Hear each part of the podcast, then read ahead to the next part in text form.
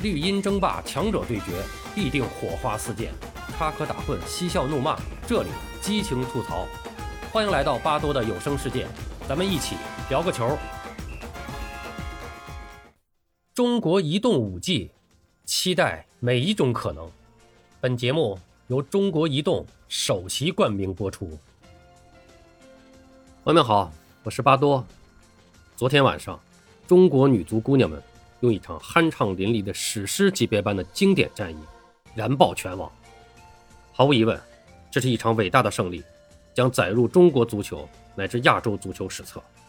相信从这以后，这场比赛会经常被人们反复的想起来、提起来、拿出来重温回味。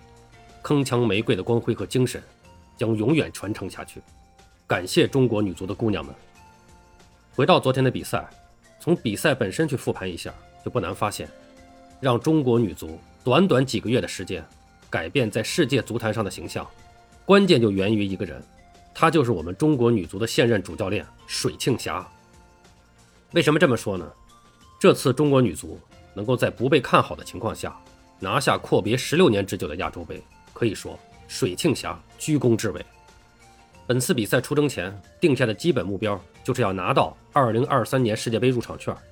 应该说这个目标定的并不算太大，也能看出来，整体上各方对女足的期望值并不高。因为亚洲一共六个名额，除去澳大利亚东道主占一个，还有五个。中国队当时亚洲排名第五，前面还有一个朝鲜退赛，本身凭实力拿到入场券也是理所当然的。但是水庆霞指导在出征前曾说过。我们的目标肯定是要走到最后。我想出征前水知道的这句话也并没有太多人关注和重视，但在水指导的心中，这却是笃定的目标。到了亚洲杯上，出了小组后的三场比赛，都是先落后，再扳平，再逆转，一场比一场经典。我们本来以为半决赛两度落后，两度扳平，点球决胜已经是奇迹了，但我们没有想到，决赛才是真正的奇迹。两球落后，到了比赛的最后，从第六十六分钟开始，到九十三分钟，不到三十分钟的时间里，连入三球，上演惊天大逆转。完全从比赛角度复盘，水庆霞指导是这场奇迹的总导演。比赛开始阶段，总体上中国队是占优的，但始终没有形成太好的进攻威胁，而韩国队的防守也确实很出色，他们就是依靠顽强的防守把澳大利亚人拖死的。进攻不利的中国队在二十七分钟和四十五分钟时，连遭韩国队反击和点球打击，半场有点出人意料的零比二落后了。其实韩国队还有一次任意球头球攻门的必进机会，被我们的门将一个世界级神扑拒之门外。而我们在上半场几乎没有组织起任何有效的进攻，王霜作为前锋被顶在了最前面，有点孤木难支的感觉。本身王霜的特点并不是中锋类型的。他没有出色的速度和爆发力，他的最大威胁就在于拿球，或个人突破，或组织分球，或拿球射门。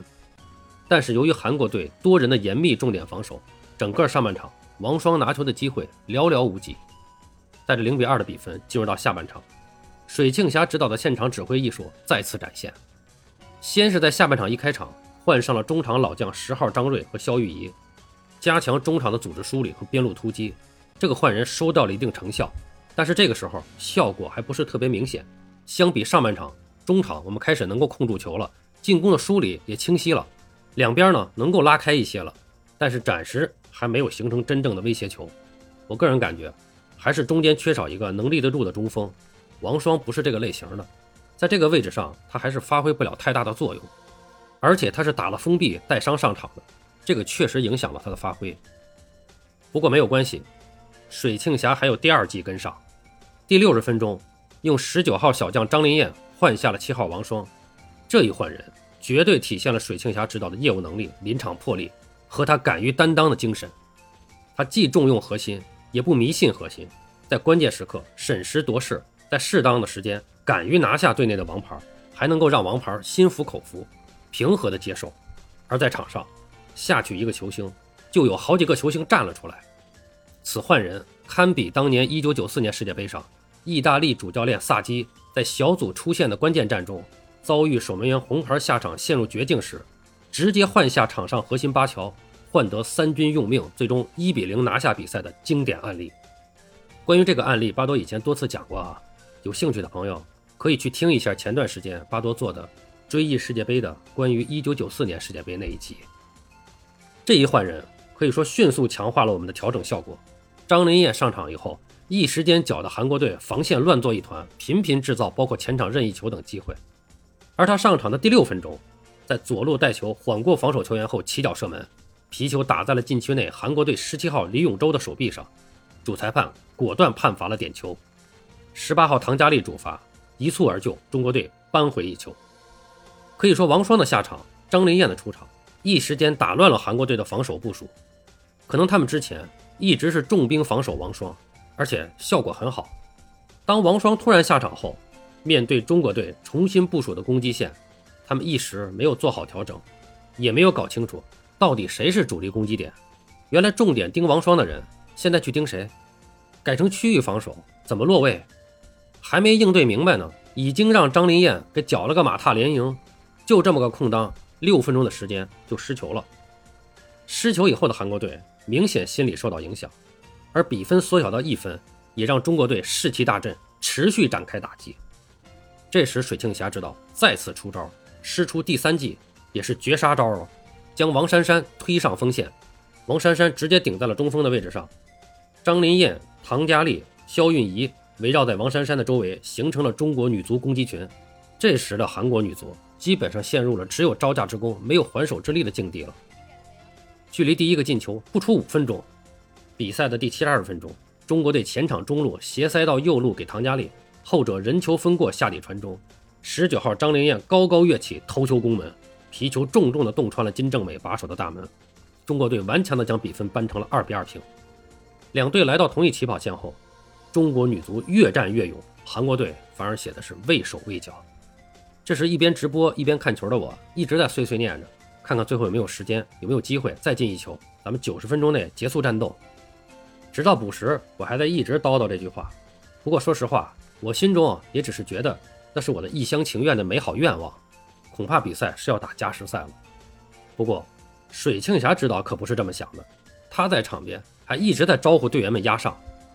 比赛进入到补时阶段，场上是风云再起。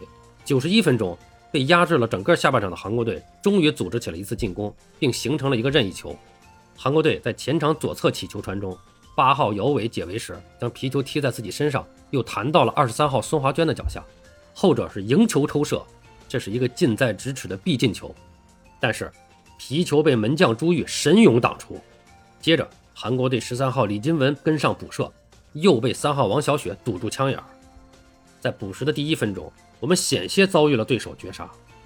不过场下的水庆霞知道，依然笃定自己的信念，灼灼的目光甩向场内，似乎在告诉韩国人：小样的，还想绝杀我们？还是我来教教你们吧，什么叫绝杀？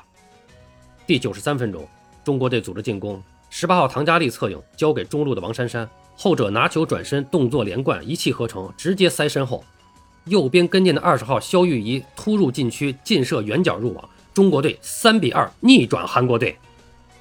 赛后我开玩笑说，就是这么安排的，一庆听水指导的。虽然是句玩笑话，但连续两场比赛的现场指挥，确实体现出水指导出色的阅读比赛能力，出色的临场指挥能力，这是国内教练中少有的高手。我们简单介绍一下水城霞指导之前的履历。球员时代的水城霞可以说是第一代扬名世界的女足球员。一九八六年开始入选中国女足，在一九九五年之前一直是女足国家队的主力队员。随后呢，她也是国家队的重要成员。她三进三出国家队，直到二零零一年还在国家队。三十五岁高龄还能入选国家队，足见其实力。在国内，她一直是上海女足的旗帜性人物。作为球员和教练，多次带领上海女足。取得国内顶级赛事的冠军，退役后一直在一线女足教练岗位耕耘。二零二一年中国女足兵败东京奥运会后，水庆霞受命担任临时主帅，率队参加奥运会，顺利拿下了冠军。我们本以为这只是一个小小的试用期罢了，她接手中国女足应该是顺理成章。而在随后某协组织的女足国家队选帅中，水庆霞选择放弃，没有报名，个中原因令人不解。而那场选帅也成为一场闹剧，某协内部意见严重分歧，有人支持赵俊哲出任，有人则支持另一人选陈婉婷。据说还有一部分力量坚持选用水庆霞。最后，在相关部门的干预下，女足选帅一场闹剧荒唐流产，直接任命了没有报名的水庆霞指导担任中国女足主教练。回顾自从老帅马元安离任以后，中国女足除了用过马良行和两个外籍主帅后，基本上没有使用过真正的女足教练。而是一直热衷于使用刚刚退役、没有什么执教经验的男足队员来带队，比如郝伟、李金羽、李霄鹏等，都是在刚刚退役的时候当过女足国家队的主教练。这次某协更是想启用教练资历平平、更多行政经验的赵俊哲，实在令人无法理解。其实刚才前面提到的这几位男足球员，还是我比较欣赏、比较喜欢的，他们的足球生涯也都是比较成功的。但某协的做法，我觉得真的是在给他们抹黑。这次能够时隔十六年后重回亚洲之巅，绝对是对专业能力的致敬。女足有女足的特点，在管理、训练等方面都有着区别于男足的地方，还是要用专业的人干专业的事儿。明年我们将迎来女足世界杯，客观的说，到了世界杯上，我们可能也只能算是个中游球队。某协某局就不要折腾了，让水庆霞指导，踏踏实实的带几年国家队吧。最后想说一句，女足姑娘们就要回国了。能不能给他们包回机呀？